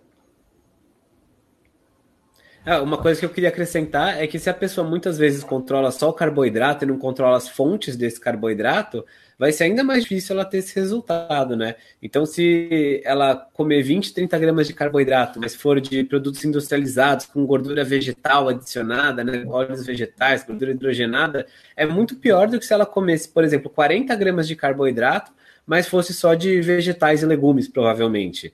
E até porque isso, inconscientemente, vai trazer mais saciedade, ela vai tender a comer menos de outras coisas, enfim tem que ver também a fonte de onde vem as coisas, como está o contexto alimentar dela, tem que dormir direito, tem que mover o corpo minimamente. Então são outros fatores além de só é, os carboidratos que entram, que, que entram nessa conta, né? É, tem muitas outras coisas que estão envol envolvidas em você ter um organismo saudável que vai te permitir emagrecer com mais facilidade. Exato. Então, resumindo essa questão, a gente tem que lembrar que a gente não é a outra pessoa, né? Cada pessoa, o corpo vai se comportar de um jeito. Tem gente que tem mais peso a perder, gente que tem menos, gente que tem uma vida mais ativa, gente que é mais sedentária, gente que é homem e faz é, musculação contra uma mulher que não faz e vice-versa. Então, tem várias variações, é idade que podem entrar nessa conta, então é muito difícil querer generalizar. Tem gente que não perde muito peso nas primeiras semanas, mas aí depois perde mais peso que a pessoa que perdeu mais peso no começo. Tem gente que acha que está fazendo low carb, mas como a gente falou, está ingerindo um monte de farinha de aveia com açúcar demerara. Então, tem várias coisas para a gente entrar, não é assim escrito na pedra. É, uma semana de low carb é 5 quilos eliminados para todo mundo. Então, tem muita variação para entrar aí no meio. E a gente já chegou aqui em uma hora de live. Queria dar os parabéns para todo mundo que está aqui com a gente. Vocês são verdadeiros guerreiros, estão aqui uma hora concentrados. E vamos deixar o like aí para chegar a mais gente essa aula. E vamos continuar aqui respondendo pergunta também. Eu já notei que mais de uma pessoa perguntou a respeito de platô de perda de peso, como por exemplo o próprio Alexandre. É, e basicamente, né, essa pergunta de platô de perda de peso tem o seguinte contexto. Eu estava fazendo a alimentação low carb, estava perdendo peso, mas em determinado momento parei de perder peso. Então, por que que isso acontece e o que fazer quando isso acontece? É, ah, alguém de vocês quer começar a falar desse tema? Ou eu começo? O que, que vocês acham? Eu quero só. Eu acho que eu quero só repetir o que eu mencionei, que é ver o contexto geral da pessoa. Primeiro, essa questão da alimentação, do sono, do movimento, coisas básicas. A gente está num período muito estressado. Eita, acho que o Guilherme caiu. Manda ver então, Batata. ah, tá. É, eu acho que o que o Guilherme estava querendo dizer é se ela. A pessoa, eu acho que ele voltou. Não, não sei. É, eu acho que ele estava completando a ideia dele. Não, pode falar. Ele... Ah, tá. Eu acho que ele estava querendo falar. dizer sobre o estresse da pessoa, sobre o sono também. Às vezes a pessoa está num período que ela está sem poder dormir, está dormindo quatro horas por noite e está muito estressada com o trabalho, com algum familiar doente, com algum problema, né? A vida tem outros problemas e nem tudo a respeito do nosso corpo tem a ver só com o que a gente coloca para dentro e só com a maneira que a gente se move. Tem outros fatores, fatores psicológicos. É, a pessoa não está tomando sol que deveria, até, enfim, é, tem que ver, ver, como estão essas coisas. E às vezes tem que ver até a questão hormonal, é, tireoide e, enfim, tem vários desses aspectos. Às vezes é, a pessoa, mesmo na low carb, tá aí há duas semanas que coincidiu algumas comemorações, enfim, aí, ou houveram é, mais exceções do que o normal, ou mesmo na dieta low carb acabou comendo mais queijo, tomando vinho com mais frequência, e tudo isso acaba pesando, né, na, na é, pesando na hora de se pesar, né, acaba contando na hora do, do peso é, sair na balança. Então tem que ver todo esse contexto, é, eu acho que esse é o principal. Em segundo ponto, é ter calma, que não é porque você não perdeu peso em uma semana que isso vai continuar para sempre, ter calma, vamos, vamos deixar. É, às vezes você não perdeu pela semana, mas vai voltar a perder semana que vem. É, então, é mais aceitar o processo, gostar do processo e respeitar o processo.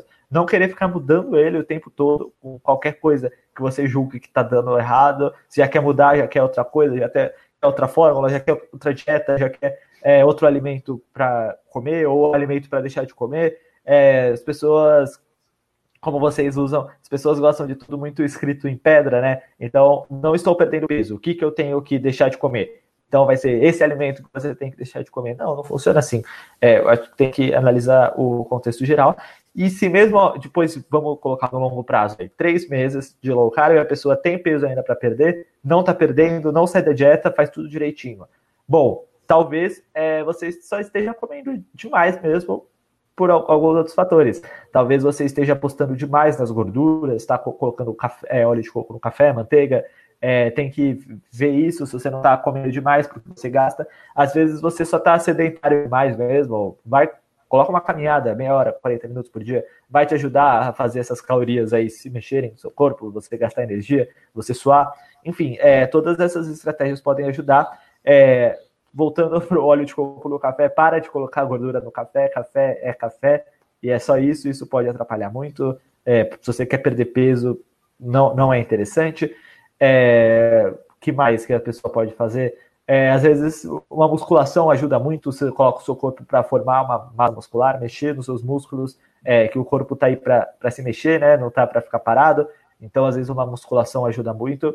É, são várias estratégias é, para ajudar a sair do platô. E a, acho que a primeira delas é paciência, mas o resto é tudo isso que eu falei.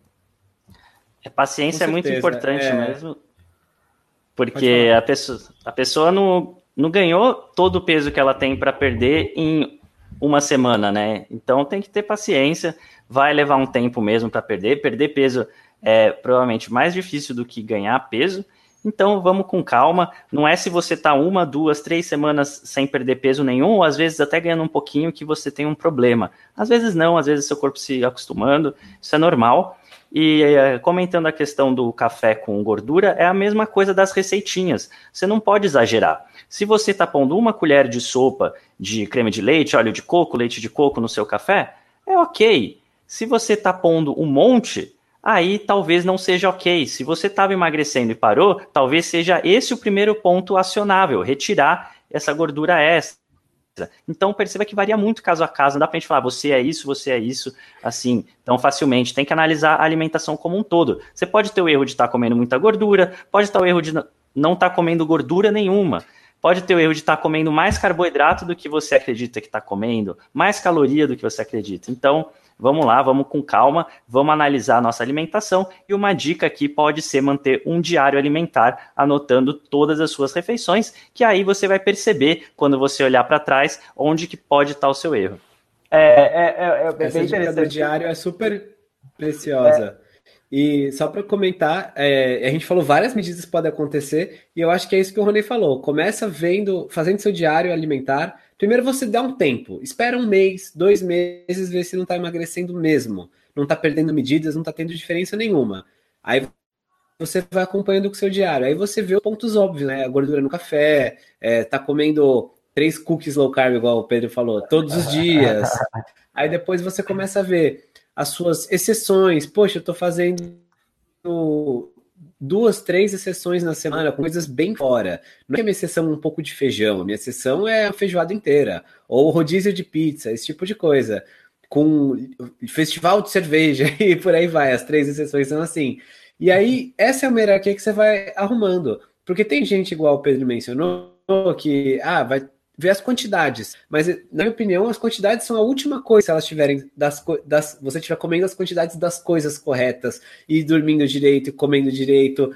Mas muita muitas vezes as pessoas querem otimizar o que ela faz de segunda a quinta que já está bem direito e não quer mexer na sexta, sábado e domingo, que é onde ela está errando. Então é interessante também ter uma noção dessa, dessa prioridade, dessa ordem de prioridades. É, eu acho que é, é o podcast que eu estava ouvindo ontem de vocês, que saiu essa segunda-feira, é que a, a nutricionista que estava sendo entrevistada falou de jacada, assim, de refeição livre.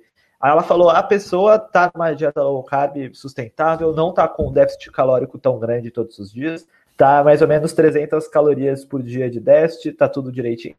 Aí chega toda semana no sábado, ela vai lá, enche a cara, que é algo que é muitas calorias, desregula o metabolismo, come tudo que vem na frente e depois fala que não está emagrecendo. Então você ficou em déficit de 300 calorias todos os dias, fazendo certinho, sem contar, só seguindo os alimentos certos, e no final vai lá e repõe essas calorias e com mais coisa em cima então tem que ver também isso das, das exceções aí também. Não é, é, o que você falou, não adianta querer mexer na dieta no dia a dia se você está semanalmente se destruindo.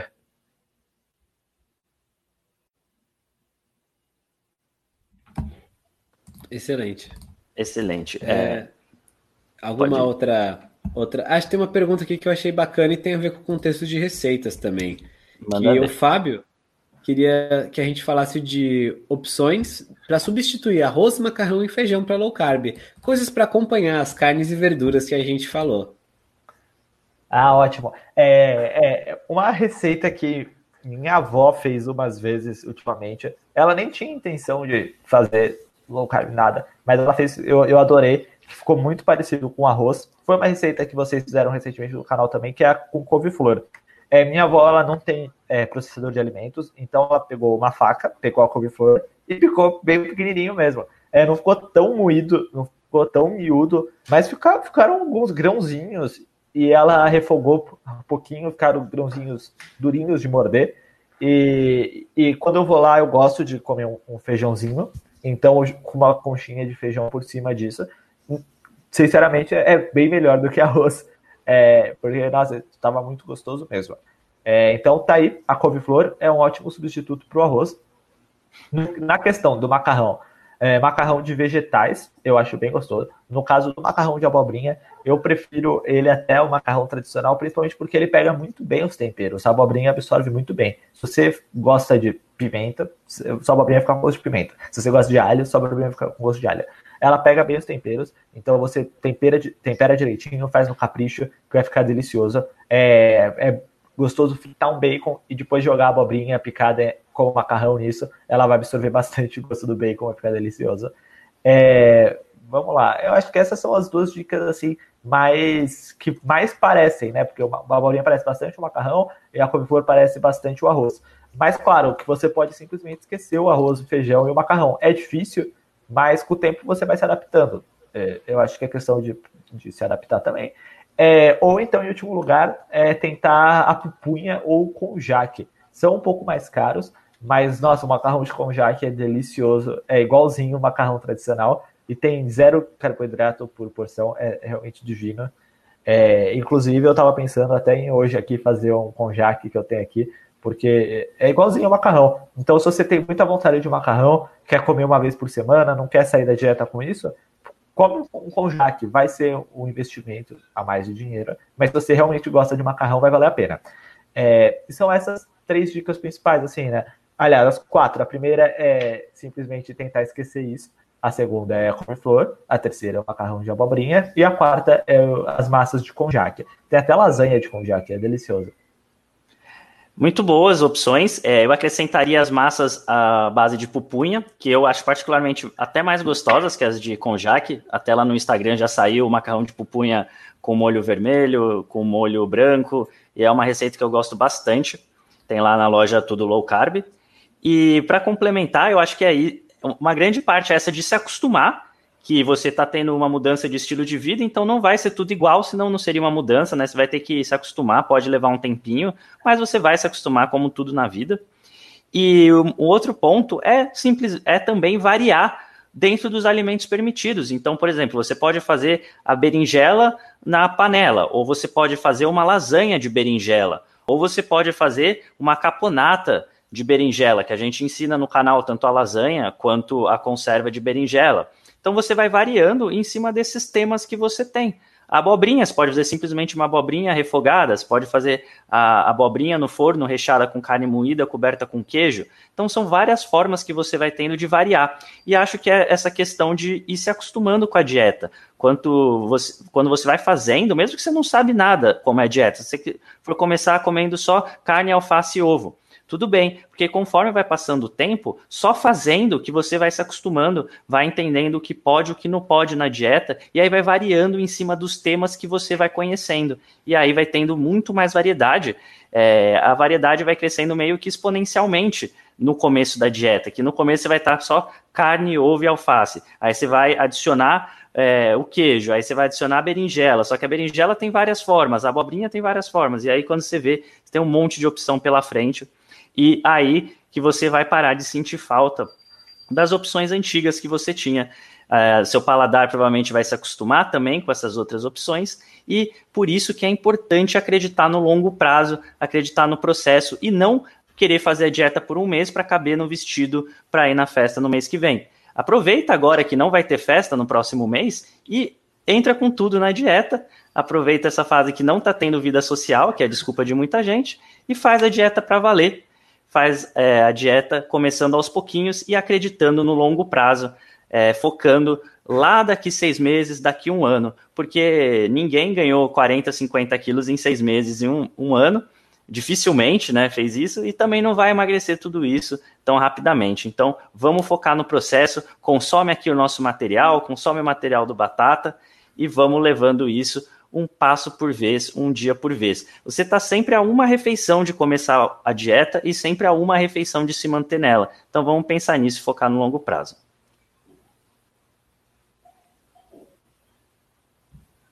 Bom, então eu vou continuar aqui. É, a é, próxima pergunta. Pode, oh, pode continuar, pode continuar aí, pode mandar mais. É, eu separei aqui a pergunta da Marisley Amorim. Ela perguntou se a gente acha que todas as verduras e legumes, e eu vou expandir essa pergunta, e carnes que a gente compra, tem que ser as orgânicas ou não? Bom, é... quem dera é, a gente tivesse condições né, de, de, comprar isso, tanto condições financeiras quanto condições de, de encontrar, porque eu, eu, eu, sinceramente, apesar de nunca ter procurado carne é, orgânica, eu, eu não sei nem onde encontrar isso é, vegetal orgânico também não sei onde encontrar grande variedade disso. É, então, não, não, não, não consumo. Gostaria, sei que pode ser uma melhor opção, mas infelizmente não é algo viável. Então, eu prefiro fazer o que é viável e está ao meu alcance, que é comprar esses itens é, da melhor qualidade possível com o que eu tenho disponível, tanto de dinheiro para gastar com alimentação, quanto de encontrar isso nos lugares.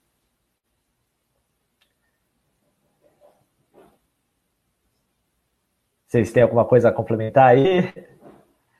É, é, complementar dizendo que o ótimo não pode ser inimigo do bom, né? Então, quer dizer, se você estava até ontem comendo pão, que é a base de farinha, açúcar, só de você tirar isso e migrar para uma alimentação low carb já está ótimo. Você não precisa se preocupar muito se a sua abobrinha é hidropônica, se ela tem algum agrotóxico ou não. Porque você estava comendo um monte de lixo antes e você está cortando esse lixo, entre aspas, né? Não estamos falando que comida é lixo.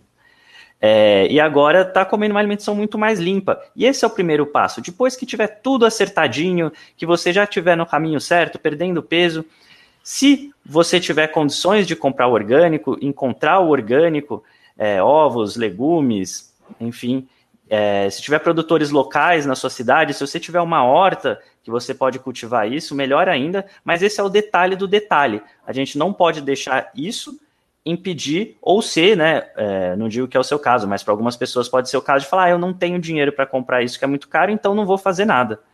É, então não, não pode ser uma desculpa. É, ele pode ser superior no longo prazo, mas ele não é o essencial para a gente começar agora. Se no futuro você tiver dinheiro e achar isso e quiser fazer esse upgrade na sua dieta, ok, nada de ruim vai vir disso, pelo contrário, mas não é essencial. Lembre sempre que o ótimo não pode ser inimigo do bom. Exa exatamente, exatamente. Até excelente, porque, excelente. É, né, nesse, nesse quesito, né? É, eu acho que ninguém tem dúvida que pode consumir agrotóxico não é bom, é, eu acho que ninguém tem dúvida disso. Mas os malefícios, ao certo, eu acho que também não são muito conhecidos. E quais são e, e quando que vem, se vem para todo mundo. É, e realmente, o que dá, o que traz sobrepeso, diabetes, hipertensão, não é o agrotóxico da berinjela. É o açúcar e a farinha e, e, to, e todos esses carboidratos refinados do mal aí. Então, por mais que não seja bom consumir agrotóxico na berinjela, não é isso que está engordando ninguém. Boa, boa, Pedro. Vamos mandar aqui mais três perguntinhas, depois a gente vai encerrar. Já estamos aproximando aqui a uma hora e vinte de live, vai dar uma hora e meia aí. Queria dar os parabéns para todo mundo que chegou até aqui, porque já mostra um interesse, um comprometimento com a própria saúde que é maior do que de 95% das pessoas, que preferem ficar deitado no sofá e reclamar, em vez de parar aqui por uma hora e meia para estudar, investir num livro, num curso, num programa, enfim, fazer alguma coisa para melhorar. Então, vocês que estão aqui já têm um diferencial dessa maioria das pessoas. Então, vamos é. ler aqui mais três perguntas da galera para responder. o pessoal fica falando que não tem o que fazer, tá de saco cheio de não fazer nada. Mas entra aqui na live, não tem a pergunta respondida em dois minutos e já sai. É, É, quem tá aqui não, não, não é assim, isso que é bom. É, tá aqui até agora. É, uma pergunta legal que, eu, que a gente recebeu aqui foi que a prescrição clássica da quito terapêutica, né, terapêutica, conforme foi desenvolvida para tratar alguns distúrbios aí de saúde, é 10% carboidratos, 20% proteínas e 70% gorduras. Se é isso que tem que ser feito para perda de peso também. Bom, é, é, respondendo curto e grosso, não, né? É, é, inclusive, vocês têm um vídeo bem bacana falando sobre esse tema. É, mas, basicamente, é uma dieta focada em emagrecimento, quanto mais é, percentual de proteína você conseguir ter nela, melhor. Apesar da gente saber que não tem como comer 100% de proteína, a não ser que você viva de clara de ovo.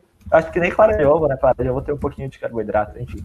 Não tem como ter uma dieta com 100% de proteína. Então, aí as gorduras vão entrar para deixar a sua dieta sustentável é, e também para você no longo prazo não ter nenhum problema de falta de vitaminas, por exemplo é, que as vitaminas lipossolúveis, e, e, e, os carboidratos também podem entrar em alguns vegetais. Às vezes tem pessoas que gostam de consumir fibras, até pela questão intestinal. Tem gente que gosta de consumir até um pouquinho a mais de carboidrato, uma dieta low carb com mais carboidrato, é, por conta do funcionamento intestinal também, que se sente melhor, já testou sem, enfim.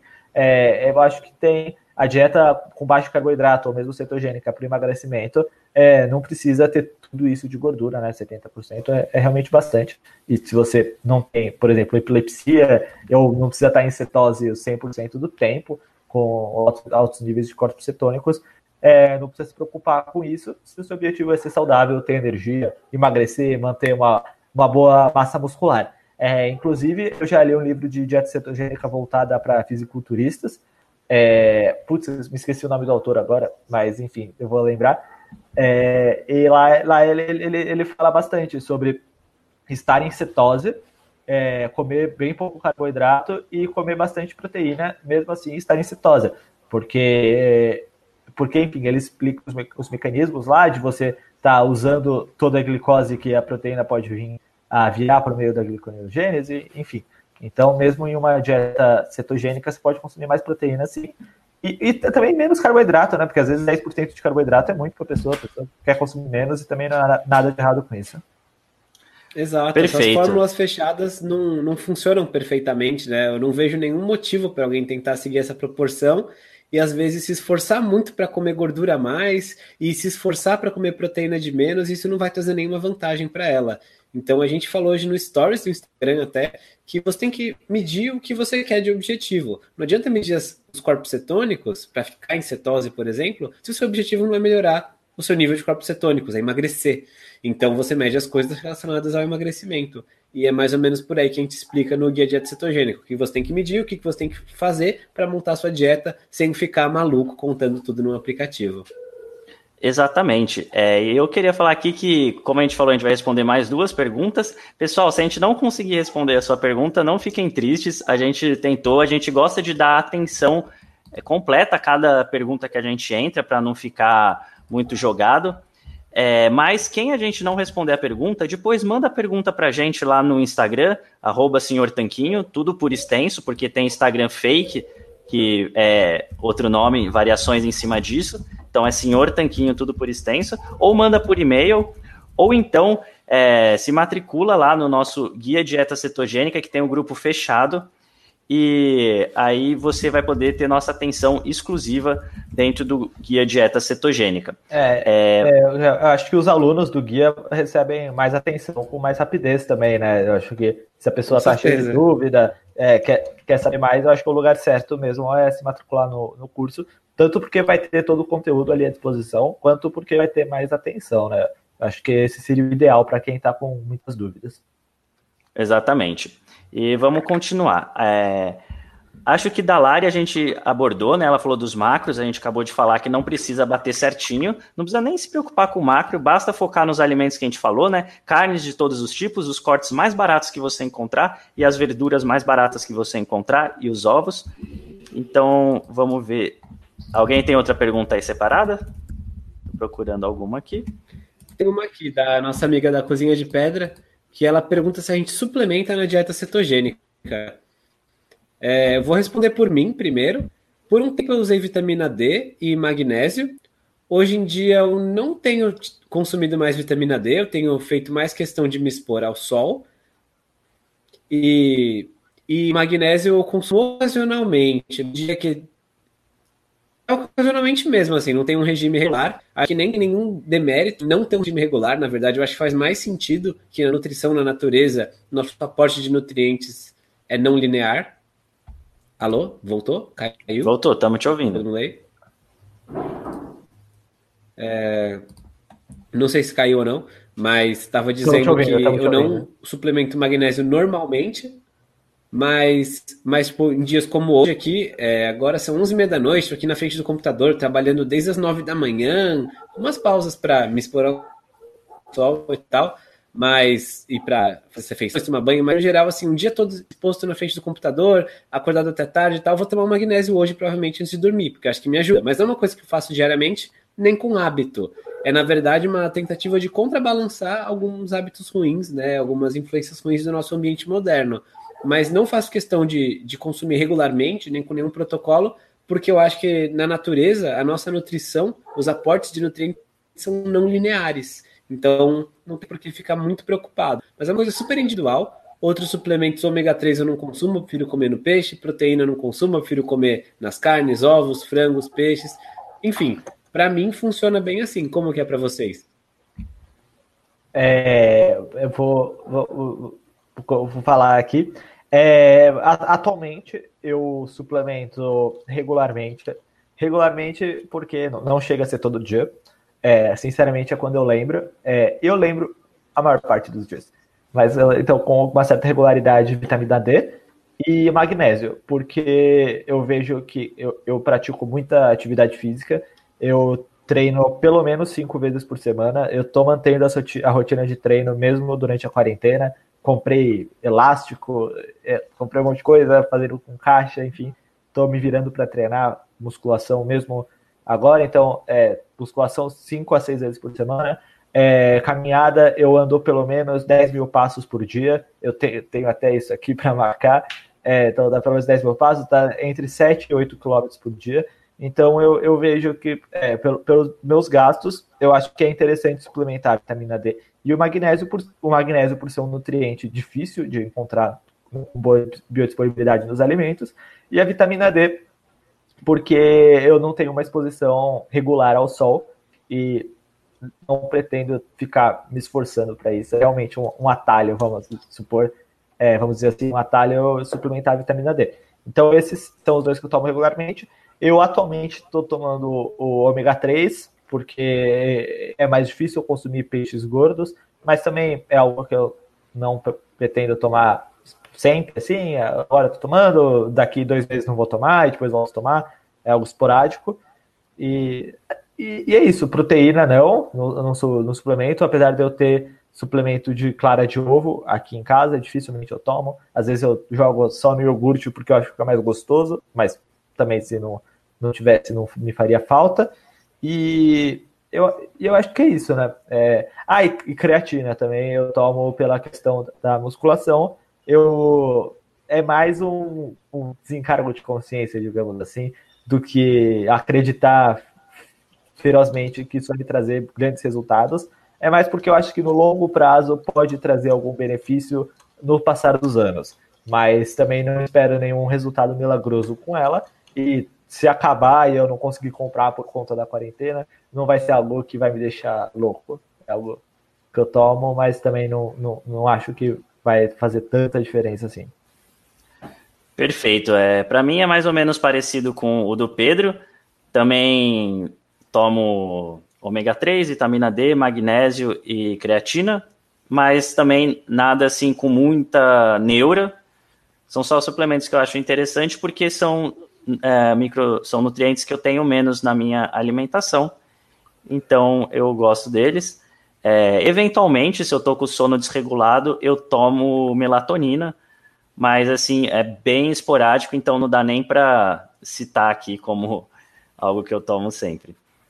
É, é... Eu, eu já... Acho que uma coisa, é, acho que uma falar... coisa legal que tem no padrão do, do, das três respostas é, eu tomo um pouco menos suplemento que eles, mas eu acho que os, nós três não somos muito viciados em nenhum deles. Os suplementos mais comuns que se vende por aí, glutamina, whey protein, malto, multivitamínico, tudo isso é bobagem, nenhum de nós toma essas bobagens. E a gente toma coisas específicas, né? A vitamina D que eu tomava, eu não tomo mais porque eu mudei minha rotina. E o ômega 3 também não tomo porque eu faço questão de comer peixe quase todo dia, na verdade.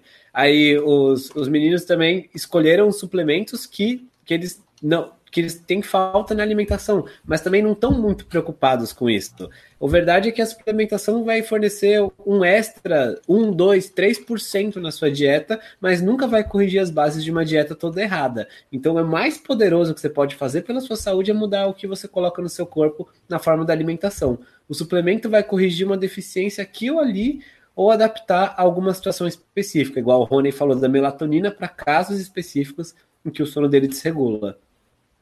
É, é, é outro, outro suplemento também é, é o zinco, que eu, eu, ano passado eu estava numa fase comendo menos carne vermelha, que é uma boa fonte de zinco, é, pela questão de estar tá fazendo uma dieta com menos ingestão de gorduras, é, querendo umas carnes mais magras, vermelhas, são mais caras, né? Então eu estava optando mais pela, pelo frango. Então, nesse caso, também eu achei interessante e importante suplementar o zinco, que também é um, é um mineral importante. Mas atualmente eu já não vejo necessidade nisso, porque eu tô, voltei a consumir mais carne vermelha, mais carne de segunda. Então aí no caso, aí já estou, acredito estar suprindo mais do que a necessidade até da, da ingestão de zinco que, que eu preciso. Perfeito, gente. Acho que essa questão dos suplementos ficou muito boa. É... Queria agradecer todo mundo que está aqui na live. Eu já vi que tem gente saindo, porque também está tarde para algumas pessoas e a gente já está com uma hora e meia de live. Então, muito obrigado a todo mundo que assistiu a gente, que mandou sua pergunta. Mais uma vez, desculpa se a gente não conseguiu responder todo mundo. É você, quando eu falei para mandar por Instagram a pergunta, é por direct, mas como o, o Gui e o Pedro falaram, é melhor ainda se você entrar na nossa comunidade do Guia Dieta Cetogênica, porque lá dentro a gente dá atenção para todo mundo diariamente. Estamos o dia todo lá no grupo respondendo o pessoal. É, e é o primeiro link aqui, o segundo link da descrição, que o primeiro é do canal do Batata Sando. Não deixe de seguir o Batata, ele solta vídeos de receita muito bons também. E temos alguma última pergunta separada? Ou abordamos tudo? Putz, o pior é que eu, eu acho que eu, eu, eu, eu pedi lá no meu Instagram mas aí eu descobri que meu Instagram não salva os stories e eu perdi todas as perguntas. O pessoal tinha mandado pergunta. Então, quem mandou pergunta lá, desculpa, manda de novo, é, que eu respondo em direct para vocês. Isso é falha minha mesmo, não vai mais acontecer. Bom, a última pergunta é a do Fábio, acho que tem tudo a ver com, com o que eu ia falar de todo jeito, que é se a live vai ficar disponível. Então, Fábio, a live vai ficar disponível por alguns dias aqui no YouTube mas acho que em menos de uma semana a gente vai tirar do ar, porque senão o YouTube penaliza nosso canal com um vídeo muito comprido que as pessoas veem pouco. Ele fala, ah, as pessoas não gostam desse canal. É, uma pessoa que chega aqui de paraquedas vê cinco minutos da live, de uma live de uma hora e meia, YouTube fala, ah, ninguém gostou desse vídeo, vou penalizar o canal deles e não distribui os outros vídeos. Então a gente deixa só um pouquinho de tempo aqui e depois tira do ar. Mas vai ficar disponível para sempre para os alunos do programa Guia Dieta Cetogênica. Lá tem essa live de hoje com o Pedro, que veio falar sobre receitas, a gente falou sobre muito mais coisa também, mas tem várias outras com especialistas e tem nossas aulas também especiais. Tem um curso em vídeo que faz parte do programa Guia Dieta Cetogênica, tem vários materiais de apoio, tem um grupo de apoio, tem o nosso suporte direto com a gente para tirar as dúvidas. Então eu convido você e quem mais se interessar por esse estilo de vida, quem quiser fazer cetogênica do jeito certo, para entrar no Guia Dieta Cetogênica. Tem link aqui na descrição, como o Rony mencionou. Tá logo embaixo do link do canal do Batata Sando. E tô deixando aqui no chat também um link que vai direto aí para o meio de pagamento, lá onde você vê as informações do programa e pode garantir a sua vaga. É, eu queria falar que quem se inscrever no Guia Dieta Cetogênica vai lá nas lives e assiste a, a com a Paula Mello sobre suplementos, já que esse era o assunto. Ela fala muito bem, eu cheguei a assistir ao vivo essa live, foi muito boa. É, então, se você tem dúvida de suplemento ou quer ouvir mais, a Paula dá muito conteúdo mesmo. Eu acho que o primeiro passo aí, se você tem essa dúvida, vai lá no guia e, e assiste essa live. Perfeito, gente. Então, muito obrigado. Vou começar agradecendo o pessoal aqui tá no chat. A Maria, a Maria perguntou onde está o link, é na descrição. Maria, o Pedro Paulo, a Ana Paulo, o Francisco, a Karen, a Lari, Cozinha de Pedra, o Fábio, o Paolo, nosso amigo do Instagram, e tantas mais pessoas, a Cristiane, que não dá para citar todo mundo aqui, mas muito obrigado a todo mundo que esteve aqui. É, é, se você não pegou o começo da live, assista, porque tá bem bacana, assista tudo. A gente tira muita dúvida aqui. Claro que não dá para tirar todas as dúvidas, mas tiramos muita dúvida. Então, muito obrigado por sua presença. E também queria aproveitar para agradecer o Pedro do Batata Sando, que disponibilizou seu tempo aí, já temos uma hora e 36 de live. Então, muito obrigado, Pedro, por ter dado essa entrevista maravilhosa para gente. Acho que quem assistiu com certeza tirou muita informação preciosa dela. Então, muito obrigado mesmo.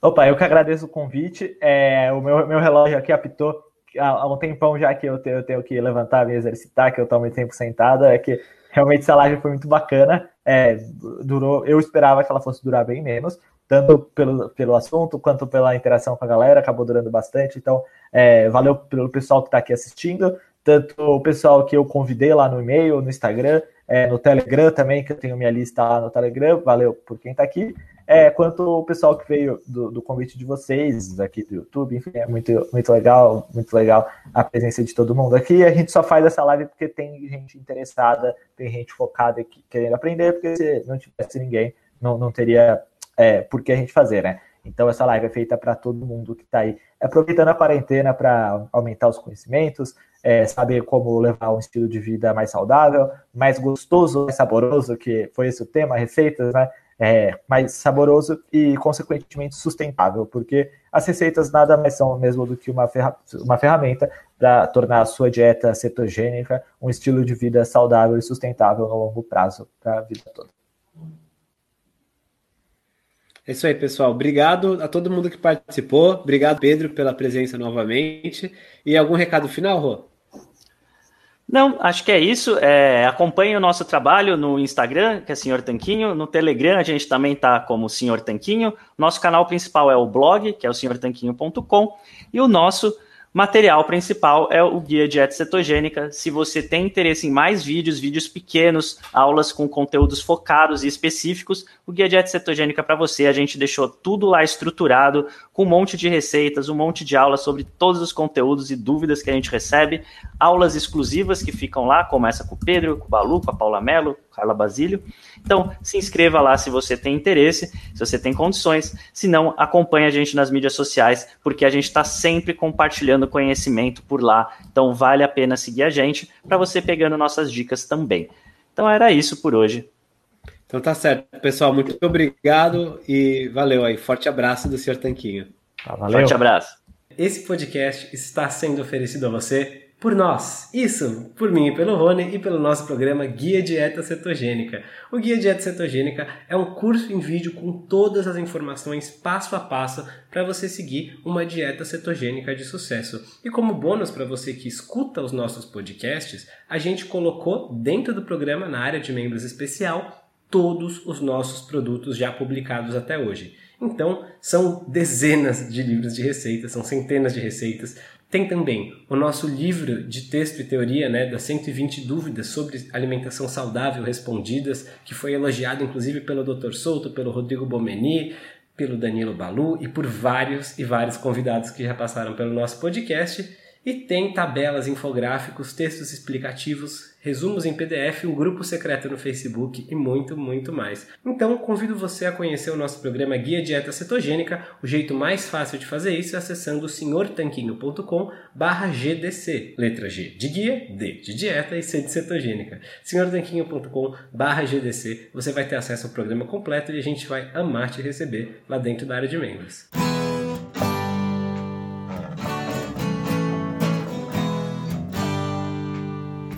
Você acabou de ouvir mais um episódio do podcast do Senhor Tanquinho. Não deixe de se inscrever para não perder nenhum episódio com os maiores especialistas para a sua saúde. New to Medicare? Start now. Go to myhealthpolicy.com to learn about some of the top rated Medicare Advantage plans in your area, including plans for $0 a month in plan premiums, low out of pocket costs, and expansive provider networks. If you're thinking about a Medicare Advantage plan, myhealthpolicy.com is a great place to go to find a plan that meets your needs. Learn more about your options, even talk with a licensed insurance agent. myhealthpolicy.com. New to Medicare? Go to myhealthpolicy.com. With myhealthpolicy.com, you can compare plans from some of the nation's top insurers. Start now to find a plan and apply online. myhealthpolicy.com makes it easy to find a Medicare Advantage plan in your area, including plans for $0 a month in plan premiums, low out of pocket costs, and expansive provider networks. My decision, my Medicare. myhealthpolicy.com. New to Medicare?